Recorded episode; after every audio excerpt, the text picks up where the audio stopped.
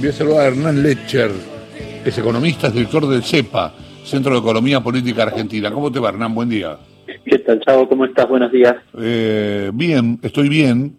Eh, el otro día, acabo de ver ahí, recién ahí, viste, acá tenemos tres, tres pantallas, tres monitores, y en uno de ellos apareció un zócalo que decía, la inflación, un clásico argentino. De todas maneras, los números de inflación son menores que los del año pasado, ¿digo bien? Definitivamente. Y es más, te agrego un componente adicional. Hasta no hace muchos meses, uno podía escuchar algunos economistas que anunciaban que iba a haber una hiperinflación en la Argentina. Sí, no solo no hubo hiperinflación, eh, sino que además vos tenés 20 puntos porcentuales menos de inflación. El año pasado lo cerraste en 55, vas a terminar este año entre 35 y 36. Es decir, uno siempre quiere una inflación más baja. Ahora, lo cierto es que eh, de un año al otro redujiste efectivamente 20 puntos porcentuales. Eh, sí, sí, en ese sentido sí. Lo que pasa es que eh, yo no sé, mm, por ejemplo, decía ese clásico argentino y hablaba de cómo habían aumentado las cosas, sobre todo en, esta, en este tiempo que siempre aumenta cuando llega la Navidad, ¿no? Pero, pero ¿qué significa, a ver, eh, qué significa que haya este, menos, que el porcentual de inflación sea menor que el del año pasado? ¿Que las cosas están mejor o que la gente no consume? ¿Qué, qué, lectura tiene? No, la primera cuestión es que el 2029 fue una debacle fenomenal, porque tener una inflación del 55%, si no me equivoco, es la más alta desde la crisis de 2001 para acá. Es decir, el año realmente 2019 fue traumático. Segunda cuestión, está buena la pregunta en el sentido de que muchas veces, y ese titular que vos mencionabas, muchas veces suele analizarse o hablarse de inflación como si fuera un fenómeno independiente del mundo y además como si el dato de inflación per se reflejara algo más que este, los precios. Eh, lo digo porque en realidad lo interesante, para mi forma de ver, es compararlo con la evolución de los salarios. Este es el eje central. Entonces ahí vos empezás a discutir otra cosa. Cuando vos mirás los últimos años hay una sensible pérdida de poder adquisitivo. El poder adquisitivo es básicamente salario sobre inflación, tan sencillo como eso. Este año, incluso con la pandemia, cuando vos comparás en términos interanuales, te encontrás en el mismo escenario que los últimos datos disponibles son a septiembre, que septiembre del 2019. Esto está bueno y la verdad que no lograste recuperar poder adquisitivo. Ahora, visto de otro lado, decís, bueno, en pandemia no te fue tan mal. Ese sería un poco la lectura. Y además me parece eh, interesante analizarlo porque creo que lo que viene es un escenario de lo que podríamos denominar puja distributiva. Es decir, yo intento que los salarios ganen y atrás viene el empresario y remarca y entonces ese proceso está todo el tiempo poniéndose en jaque, digamos, en disputa, ¿no? Hmm. Hernán, ¿qué tal? Lucía te saluda. ¿Cómo? Bien, entonces, bueno, eh, ¿qué, lectura nos queda para, para lo que viene, pensando en este escenario que decís, si los salarios no están evolucionando de tal forma, para, para pensar en la nueva fórmula jubilatoria, ¿no? Que, que tanto se discutió, que va a quedar eh, atada al crecimiento del país. Eh, tenemos que, ¿cómo analizás vos la nueva fórmula? ¿Te, parece que va a ser una fórmula que, que compense las pérdidas? ¿Cómo lo ves? Mira, una cuestión más general que vale para los salarios y para las jubilaciones. Vos necesitas que le ganen a la inflación. Esto no solo porque a los jubilados y a los trabajadores les va a ir mejor, naturalmente, sino porque el crecimiento económico está atado al consumo, básicamente 70% consumo. Es decir, si nosotros no tenemos plata, ustedes no tienen plata, yo no tengo plata, tenemos un problema serio mm. para el crecimiento económico. Y atrás de eso viene todo. No puedo pagar la deuda, no puedo hacer nada, básicamente. Con mm. lo cual, no hay mucha, no hay tutía, diría yo. O sea, necesitas que le ganen. Esto en relación específicamente a las jubilaciones, yo tengo muchas expectativas respecto de la nueva fórmula. Una cosa muy básica que la verdad que a veces en el debate público pasó desapercibida. La, movilidad anterior, atada a la inflación, eh, era imposible que un jubilado le ganara la inflación, justamente porque su actualización estaba atada a la inflación. A lo máximo que podía aspirar era, seis meses después, recuperar el poder adquisitivo de seis meses antes. Era lo máximo que podía esperar. Hablo de seis meses porque tenía un, desfasaje, digamos, en términos de, comparación de indicadores para, hacer la fórmula, una cosa medio técnica. Ahora, esta fórmula si, al, si efectivamente tenés crecimiento económico, eso significa que el RIP, los salarios van bien, hmm. significa probablemente que la recaudación también acompañe ese proceso y el jubilado le va a ganar la inflación. Así que a mí me genera mucha expectativa que eh, vuelvas a un sendero de, recuperación de poder adquisitivo de los jubilados, también de los trabajadores, pero específicamente con esta movilidad de los jubilados como pasó entre 2009 y 2017, hmm. que de los 18 actualizaciones que tuviste ahí, le ganaste en 14 eh, o 15, si no me equivoco, y en los otros fueron los años, dos fueron en el 2016, las dos del 2016 perdieron, y una en el 2014, y creo que en 2010 también hubo una. Bien. Bueno, te paso a, otro tema que tiene que ver eh, también con algo que, que, si querés, restringe nuestras posibilidades económicas, que es la negociación con el FMI. Contanos un poco cómo, cómo viene esto, cómo fue la misión en la Argentina.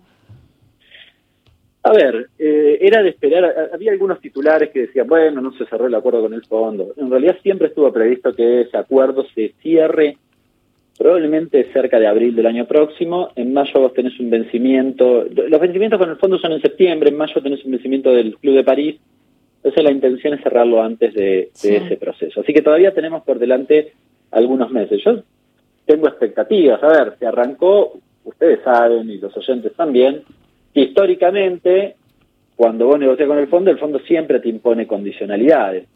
En un escenario, a mí me encantaría que no estuviera el fondo, eh, lo quiero decir, y siempre este, festejé, hace unos días se, conmemoró el 15 de diciembre el pago al fondo que hizo Néstor Kirchner junto con Lula, para mí es un hecho histórico. Ahora no mm. tenés 40 mil millones de dólares, 44 para pagarle, tenés en reservas 38, imagínate, no podés ni siquiera con la reserva que tenés dándole todo, es imposible.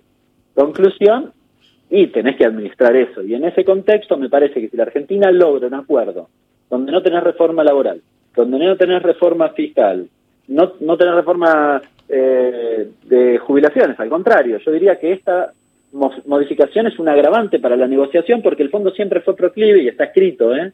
Sí. eh afín a las actualizaciones con inflación. Con lo cual, si no tenés ninguna de esas cosas, y bueno. Lo que pasa es que, yo lo escuché a Martín Guzmán decir hace unos días que, que no hay una negociación de, si querés, reformas estructurales o de fondo con, con, con el FMI.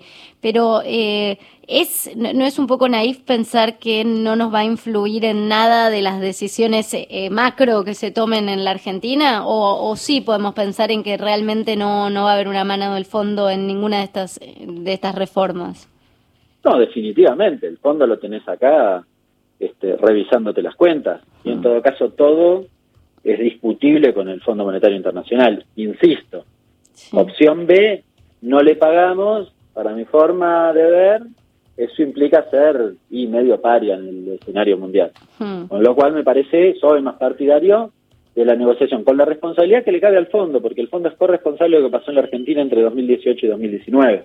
Por eso tal vez la negociación puede ser distinta a la que fue en otros países, este, donde básicamente impusieron este, este tipo de reforma. Entonces, si no tenés esa reforma, bueno, ¿qué estás discutiendo? La cuestión del déficit, de la brecha, fíjate la brecha, perfecto, sí, podemos discutirla cómo administrarla.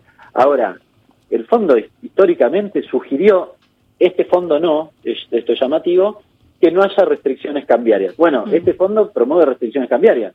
Esto es un diferencial. Si a nosotros en la discusión de la brecha nos viene bien, la otra discusión, ¿cuál es? La de las tarifas. Y bueno, estamos gastando 200 mil millones de pesos en tarifas. Algo tenés que inventar.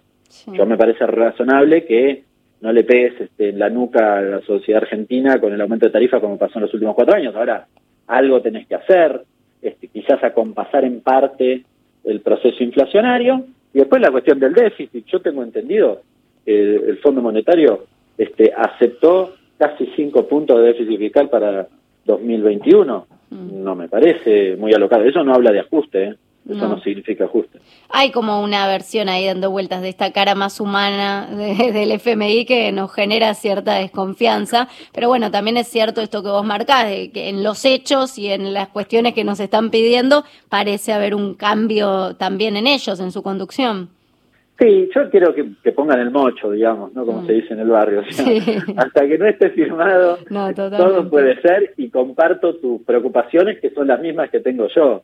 Sí, mm. uno desconfía por naturaleza, va a decir Fondo Monetario ya desconfía. Yo es, es casi sintomático, mm. eh, con lo cual lo ponía en hipoterio, es decir, si nosotros logramos todo esto, a mí me parece que es un buen acuerdo. En el marco de un organismo que la ha pifiado siempre y que todas las sugerencias que ha hecho, ahí las ha hecho mal. Es más, mm. ahora, como pasó en 2001, hay un documento del fondo diciendo, uy, la chocamos en la sugerencia 2018-2019 a Macri.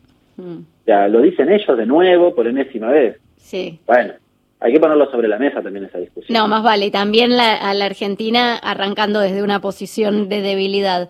Y en esta posición, te hago una pregunta, una última por mi parte, del costado más, si querés, eh, político, que vos también solés eh, analizar, que tiene que ver con cómo funciona eh, el gabinete económico de, de, la Argentina, si lo ves a, a Guzmán como centralizando o si te parece que sigue faltando, que era una crítica que se hacía, esta conexión entre las distintas áreas, cómo está hoy Culfas, que tiene un perfil muy bajo y también fue ahí una de las fichas que se ponía para un posible reemplazo en el gabinete. ¿Cómo, cómo ves, si querés, esta cohesión del gabinete económico funcionando y sobre todo estas dos figuras que, que son de las principales para, para lo que viene en la Argentina?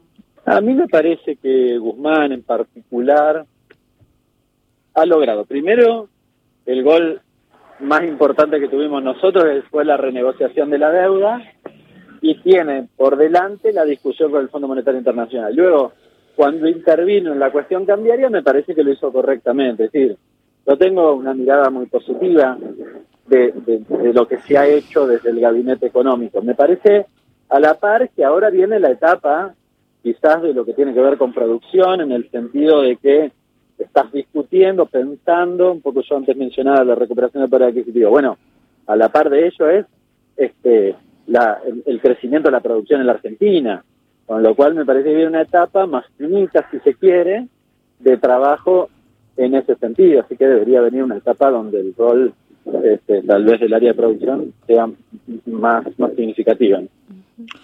Eh, gracias Hernán, te mando un abrazo grande. Un abrazo grande para ustedes. Hernán Leche, es economista, director de CEPA, el Centro de Economía de Política Argentina.